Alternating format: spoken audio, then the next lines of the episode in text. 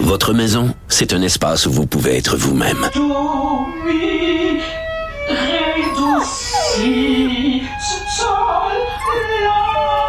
Elle mérite d'être bien protégée et vous méritez d'être bien accompagné. Trouvez la protection la mieux adaptée à votre maison avec Desjardins Assurance et obtenez une soumission en quelques clics sur desjardins.com. Radio. Le, le commentaire de Félix Séguin, un journaliste d'enquête pas comme les autres. Hey Félix, j'en ai une bonne pour toi. Vas-y. Tu veux nous parler du chalet de, de Adamo? Oui, oui, oui. Chalet cet été. Je l'ai loué. Je l'écoute ça. Écoute ça. je l'ai loué une, une ou deux semaines. Écoute, c'est magni- c'est magnifique. On est allé dans, euh, chercher un chalet et euh, là, on est allé, c'était le chalet d'Adamo. Moi, je connais pas euh, Occupation Double. J'ai aucune idée. OK, on me dit c'est le chalet d'Adamo. Moi, quand tu me dis Adamo, je pense au chanteur français. Exactement. Exact. Fait que le nouveau Adamo, on le connaît pas. Fait qu'on va au chalet et tu sais- tu sais comment c'est quand t'as des filles plus vieilles, quand t'as des enfants plus vieux, ils suivent pas. Ils veulent pas tu aller avec toi. Fait que j'appelle ma fille. Hey, ça te tente-tu? Euh, Viens au chalet, il y a beaucoup de chambres. Le chalet est vraiment beau. Tu as dit, papa, j'ai mes amis. Ben, ben, j'aimerais savoir. Je dis, ah, je dis, pareil c'est le chalet d'Adamo. Silence. Elle dit quoi? Adamo, d'occupation double? J'ai dit oui. Elle dit, je vais y aller. Elle, c'est une fan d'occupation double. Je peux-tu venir avec une de mes amies? On va capoter. On va se faire filmer dans le chalet d'Adamo, dans son jacuzzi. Je dis, OK, viens. Elle est venue avec une de ses amies. Écoute, il se faisait là, des selfies tout le temps dans le jacuzzi d'Adamo, tout ça. Un super beau chalet. Non, tout vrai, ça vitré, superbe, là. là. Ça Magnifique. vraiment de bel endroit. là. Oui, oui, oui. Ben justement, le bel endroit, là, il y a un problème, c'est qu'il y a une poursuite, euh, notre beau Adamo, euh, en raison de son, son, son bel endroit qu'il loue à des gens comme toi. Alors, le syndicat de copropriété, c'est intéressant parce qu'il n'y a pas, tu sais, bon, je prends ça, je prends, je- bon, cette nouvelle-là de, de Marc-André Levy dans le Journal de Montréal pour élargir beaucoup sur euh, les conséquences des Airbnb euh, de ce monde et d'autres sites web, là. Le chalet euh, d'Adamo en question, là, est supervisé par un syndicat de copropriétaires parce qu'il y a d'autres chalets. J'imagine que tu en as vu à côté de celui-là, d'autres Ben oui, ben chalets. oui, il y a d'autres chalets. Bon, tu vois, il y a un syndicat de copropriétaires. Parce que c'est géré comme une copropriété, ces chalets-là. Lui, euh, il loue le chalet, il te l'a loué à toi, il l'a sûrement loué à d'autres également. Quand toi, tu partais, d'autres arrivaient pour Ben une oui. courte période de temps. Toi, tu es, et comme les autres, dans ton droit le plus absolu de louer une habitation pour une courte période de temps. Par contre, il y a plusieurs syndicats de copropriétaires en, en- maintenant, en 2020, depuis la montée des Airbnb de ce monde, Ben oui. qui limite le temps euh, qu'un qu'un locataire peut passer dans l'immeuble du locateur. Donc, OK. euh, par exemple, moi, j'habite dans une, j'habite dans un syndicat, pas- un syndicat de copropriété, mais plutôt dans un, un condo en fait, et, euh, et je suis personnellement très investi sur mon syndicat de copropriété. Puis on a limité le, le, le nombre de jours que quelqu'un peut pas peut louer son logement. Exemple, ici, on a dit qu'il fallait que ça soit plus de six mois. Alors, ça évite d'avoir un va-et-vient incroyable. Puis Adamo, ben, c'est- ça a été ça un peu son problème. Merci, c'était vraiment délicieux. Hey, vous reviendrez, là. Ah oui, vraiment, bye. vraiment bon. Merci. Faites attention Ah oui. Ouais. OK, salut, à la prochaine. Votre auto, c'est un espace où vous pouvez être vous-même. Hey, c'était pas mangeable comme repas. Elle mérite d'être bien protégée et vous méritez d'être bien accompagné. Trouvez la protection la mieux adaptée à votre auto avec Desjardins Assurance et obtenez une soumission en quelques clics sur desjardins.com. Alors, le syndicat de euh, Parce que les, louait, tribunal. il louait pour une semaine, puis après ça, la semaine d'après, c'était quelqu'un d'autre, etc. D'ailleurs, je voulais le louer pour ce, pour, euh, pour euh, dans le temps des fêtes, parce qu'on avait tellement trippé sur ce chalet-là. On s'est parlé il y a quelques jours en disant, Hey, je sais pas s'il est encore libre, on devrait aller là dans le temps des Ouais, fêtes. Ben, je non. pense pas qu'ils vont l'être parce Euh, qu'ils sont ça s'est moi ce qui me fait ce qui me fait de rire dans ça c'est que ça s'est judiciarisé tu sais normalement ça n'a pas à se rendre là, là. il y a une demande introductive d'instance euh, en injonction permanente et le paiement de dommages et intérêts à travers ça là euh, qui a été déposé le 16 novembre par le syndicat des propriétaires parce que bon euh, on va être dédommagé pour euh, ce qu'il a décidé de faire puis lui euh, notre cher Adamo là il euh, il dit qu'il fait de l'anxiété anyway alors ça il tente plus de louer son chalet. Il dit, je vais m'en débarrasser. Il trouve ça plate de vendre la maison qu'il a gagnée et je suis super persuadé que des jeunes filles euh, comme la tienne seront super déçus d'apprendre que si leurs parents le louent le chalet, ben ça sera pas celui d'Adamo. Eh, mais m'a dit, si j'avais gagné ce chalet-là, parce que c'est ça, lui, il l'a gagné, jamais je le vendrai. C'est une splendeur. Je comprends pas pourquoi il vend ça, mais en tout cas. Ben non, je sais bien. Ben, Je je pense qu'il peut comprends faire un bon profit. Peut-être que ça a pris, tu sais, je veux dire, si, si le chalet, il l'a gagné, d'abord, si, disons, le chalet a pris beaucoup d'argent parce que les habitations secondaires ont pris de la valeur euh, et pendant le, le- le- le temps de pandémie, c'est bien construit et euh, c'est beau. Alors, peut-être fera-t-il un coup d'argent avec ça. Il fait du rap maintenant. C'est un rappeur. Alias Ademo est maintenant rendu gros big. Euh, et il fait du rap. Et puis, euh, quoi dire de plus sur Adamo? OK. Euh, je sais pas, sauf que moi, quand je pense à Adamo, je pense aussi au chanteur. Puis quand Ben je oui. pense au chanteur Adamo, je pense à Hugo Offray parce que euh, les Hugo parce que le disque de Offray qui chante Bob Dylan, un vieux 33 tours, était à côté de celui d'Adamo chez nous. C'est pas mal mon seul lien avec Adamo. Voilà. Écoute, euh, tu veux nous parler, ben c'est JE ce soir justement qui parle de Biagrad. On sait c'est cette entreprise-là qui devait fabriquer des masques et finalement ça a été un four total, ça n'a pas fonctionné. Euh, Il y a des euh, gens qui ont travaillé là puis qui n'ont pas été payés. Bref, il y a un reportage ce soir là-dessus. Oui, parce que euh, Madame Geneviève Lorange s'était fait connaître euh, euh, assez récemment. D'ailleurs, faisait partie, si je n'abuse, du groupe des courageuses qui euh, voulait que M. Roson soit poursuivi dans le cadre d'une action collective. Alors, elle, durant la première vague de la pandémie, quand François Legault euh, a commencé à demander aux gens d'acheter québécois, puis à présenter à chaque jour ces masques faits à gauche, à droite, par le, le, le cercle des fermières, les quatre H, name it. Alors, elle, elle a profité un peu de cette affaire-là et on, elle a commencé à vendre beaucoup, à, à créer, puis c'est une couturière elle, puis à vendre beaucoup de masques avec son entreprise Bigarade, des couvre-visages pour être plus juste.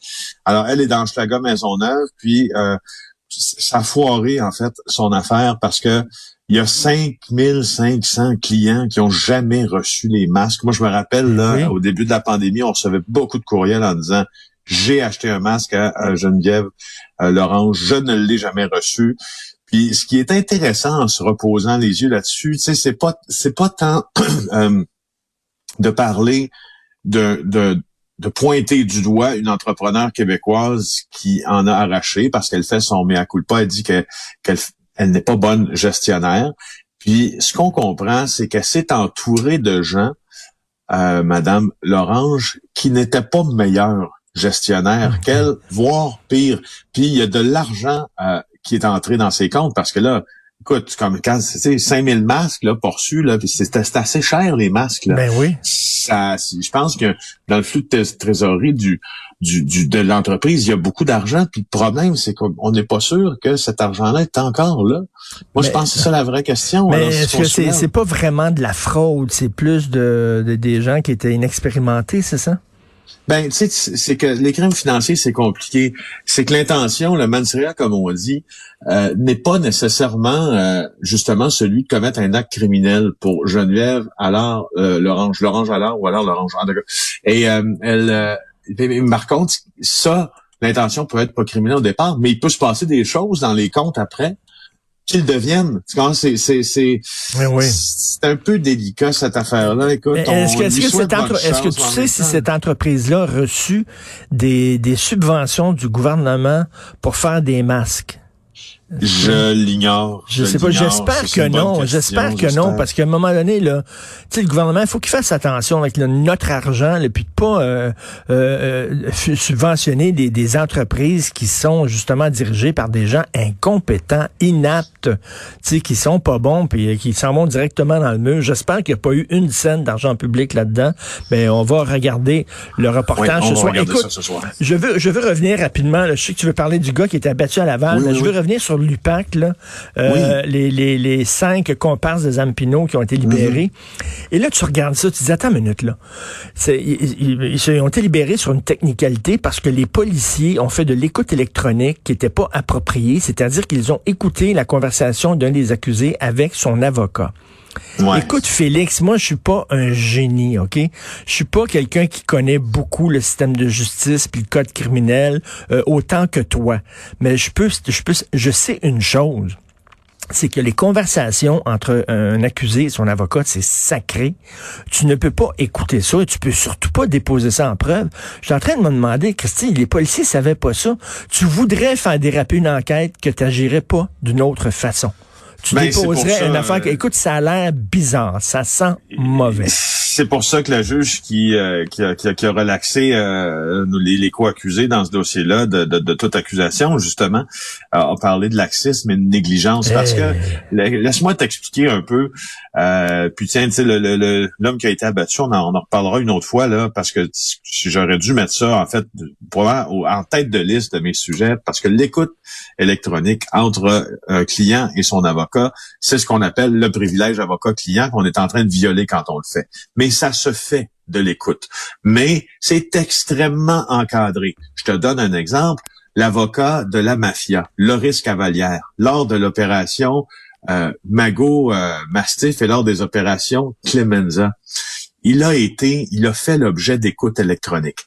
Regarde comment c'est précis, puis regarde comment c'est encadré Hmm. comme truc. Les policiers avaient placé des micros dans son bureau pour écouter les conversations choisies de certaines personnes, Hmm. parce que tu peux pas écouter tout le monde. Ben dans non, si mettons, je sais pas, il reçoit sa blonde ou euh, quelqu'un de sa non, famille, t'as pas le un droit autre d'écouter, client, là. ou Ben un oui. autre client que celui qui est visé par l'enquête. Alors bon, tout va. Et là, il y a des micros qui sont aussi placés dans une salle de conférence où il rencontre euh, euh, ce, ce- ce même client qui est visé par l'enquête, mais le- la- au sens de la loi, le, le- la salle de conférence n'est pas euh, n'est pas le, le- le bureau de l'avocat et présente des spécificités qui font en sorte que cette écoute électronique-là, que toute l'écoute électronique a été déclarée illégale.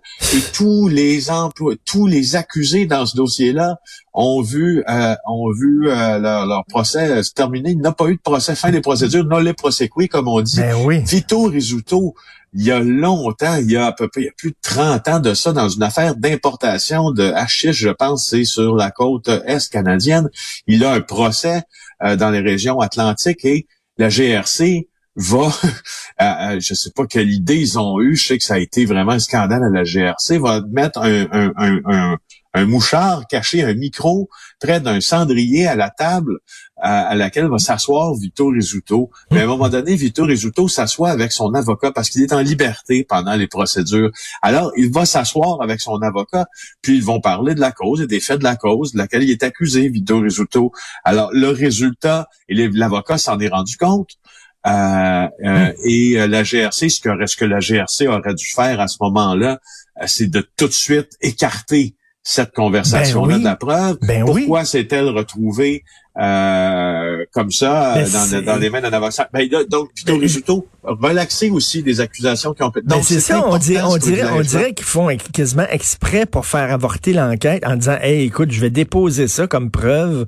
Puis là, c'est tout, ils vont tirer à plein sur toute l'enquête. C'est vraiment, moi, je peux pas croire qu'ils ne connaissent pas les policiers. Hey, N'importe qui qui a regardé The Wire. Moi, j'ai regardé cette Ben série-là, oui. The Wire, la meilleure série jamais faite sur l'écoute Oui. électronique, justement. Ouais. Je dire, ils, eux autres, ils écoutaient là, dans The Wire, les policiers écoutent, là, puis quand ils se rendent compte, là, que soudainement, c'est pas une conversation là, qui implique là, leur enquête, paf, ils arrêtent. Ils Ouais, arrêtent l'écoute. ouais, ouais, ils ont comme, ils ont comme une, une affaire comme une affaire comme 15 secondes ou 20 secondes, là, ou euh, 30 secondes, ils écoutent. Puis là, OK, paf, ils doivent arrêter. Christy, écouter et taper, enregistrer euh, les conversations entre un gars et son avocat, je ne peux pas le croire. Écoute rapidement, un homme de 31 ans abattu en pleine rue à Laval. Oui, c'est un homme qui avait des accointances très claires avec le crime organisé, tu t'en douteras. Alors, euh, plusieurs projectiles d'armes à feu, dont euh, une en euh, pleine tête, son surnom c'était Cash. Euh, et voilà, il, il est mort assez rapidement après avoir été atteint par balle. C'est la SQ qui s'est rendue pour mener l'enquête parce qu'il y a une notion de crime organisé. Puis, juste à dire aussi que selon nos informations, voici une exclusivité, Cube Radio, mon cher Fish, OK. euh, selon nos informations, Monsieur euh, Cash en question euh, avait repris des routes d'héroïne là, un peu partout à Ah, Laval et ouais. Montréal. Donc, euh, il jouait dans, euh, tu sais, il jouait dans les grosses ligues euh, en fait. Puis il y a vraiment, il y a son dossier là, judiciaire, là, il est vraiment très, très, très, très épais. Hein, ce gars-là, c'est in and out de prison à peu près tout le temps. Euh, puis, euh, on, je, je pense, selon selon nos sources là, dans, dans le crime organisé, puis dans ceux qui euh, tentent de mater les crimes organisés, les policiers, là, on dit qu'il a, a fait plusieurs euh, plusieurs coups pour le crime organisé. Là. Ah, Alors, ouais. euh, peut-être que lui, euh, ça a mal viré. Son nom complet, c'est Sacha César Nelson. Son surnom, c'est Cash. Et euh, c'est c'est passé une vingtaine de fois devant les tribunaux depuis 20 ans. Écoute, le crime organisé, là, quand tu es là-dedans, là, il y a deux façons de t'en sortir. C'est soit en prison ou les pieds devant. C'est bien rare que t'en sors calmement à la retraite pépère, c'est assez rare. Et euh, je reviens encore à- à- au, euh, au livre que tu as écrit, La Source et le documentaire. Le gars lui-même te disait ça. Là, hein, Scopa, il disait lui-même, il y a une façon de s'en sortir, c'est les pieds devant. Merci beaucoup. Félix Séguin. On se reparle demain. bye. Excellente journée. Alors, Félix Séguin du Bureau d'enquête, Journal de Montréal, Journal de Québec.